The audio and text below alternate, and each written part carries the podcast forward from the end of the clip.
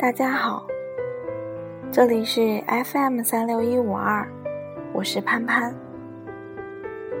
非常幸运，我有几年站讲台的经历。记得我带的第一个班毕业典礼时，那年恰逢六一儿童节，我分享了郑渊洁老师的一篇文章，给到所有的爸爸妈妈和孩子们。今年。又恰逢此时，我又想到了这篇旧文，今天就分享给各位大小儿童们，希望大家能够喜欢。儿童节最好的礼物是赞美。郑渊洁。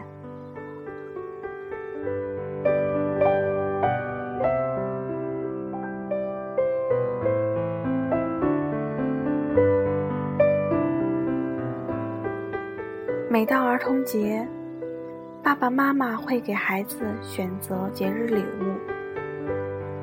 父母送给孩子的顶级礼物是由衷的赞美。作为父母，望子成龙很正常，但是方法不对，龙会变成虫；方法对了，虫会变成龙。望子成龙最正确的方法。是赞美。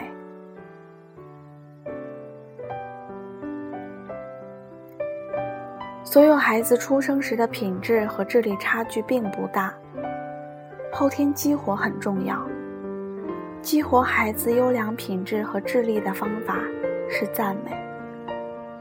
封闭焊死孩子优良品质和智力的方法是贬低。赞美能使孩子获得自信。并对事物产生兴趣。对于孩子，有了兴趣，没有做不好的事儿。我只上过小学四年级，今天之所以能够成为作家，源于小学二年级时，老师将我的文章推荐到了校刊上。我至今清楚的记得，一九六三年。发生在北京马甸小学那一幕，班主任赵丽老师将我叫到台前，当众发给我两本刊有我的作文的校刊。他说：“郑渊洁的作文登到校刊上了，他现在免费领两本，其他同学可以花一角八分买一本。”当时我就产生了一种错觉：这个世界上，我写文章写的最好，谁也写不过我。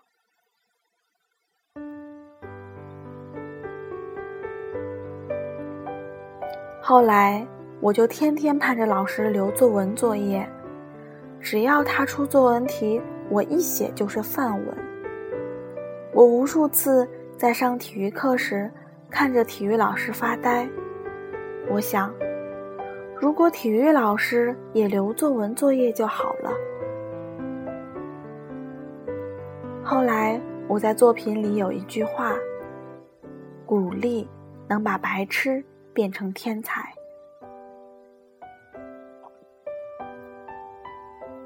遗憾的是，有的家长可以为孩孩子花很多钱。但就是不肯赞美孩子。世界上最恐怖的家庭教育，是衣来伸手、饭来张口的同时，捆绑、贬低、训斥和管制。有的家长在驾车上路最烦交通管制，但是在家里最乐此不疲的事，就是对孩子实行管制。双重原则是家庭教育的死敌，而赞美是管制的天敌。我们要想让一个物体前移，只有推力和拉力才能做到。自上而下的压力只能让物体粉身碎骨。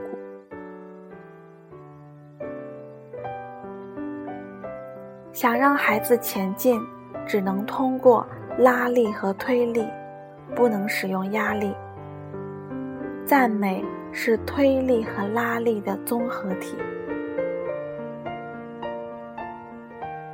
美国总统奥巴马写了一本儿童读物，其形式是奥巴马写给两个女儿的信。书名是《赞美你》。这本书最近要出中文版了，出版社要我为奥巴马这本书作序。奥巴马这本书给我留下深刻的印象，是他知道对于孩子，鼓励和赞美的力量有多大。他会经常对女儿说：“今天我有没有赞美过你？今天我有没有赞美过你？”这是每位家长都应该对孩子说的话。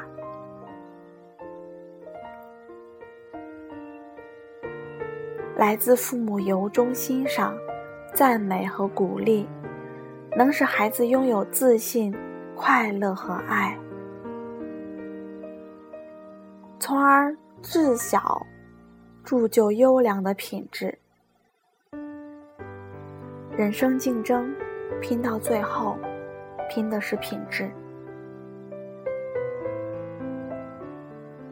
世界上最忙的人之一，应该是国家领导人了。他们中的不少人深知和孩子沟通、赞美孩子的重要。他们不光拿出时间和孩子在一起，甚至还会给孩子写书。例如，菲律宾总统阿基诺夫人、美国总统卡特。美国国务卿希拉里等国家领导人为孩子写书，尽量拿出时间和孩子在一起，赞美孩子，应该会对天下的父母有启发。多和孩子相处，多赞美孩子，这也是你事业的一部分。孩子需要目睹父母的待人接物。和看世界的眼光，而直观的效果最佳。孩子更需要来自父母的赞美、欣赏和鼓励。多赞美孩子，国家的未来会强大。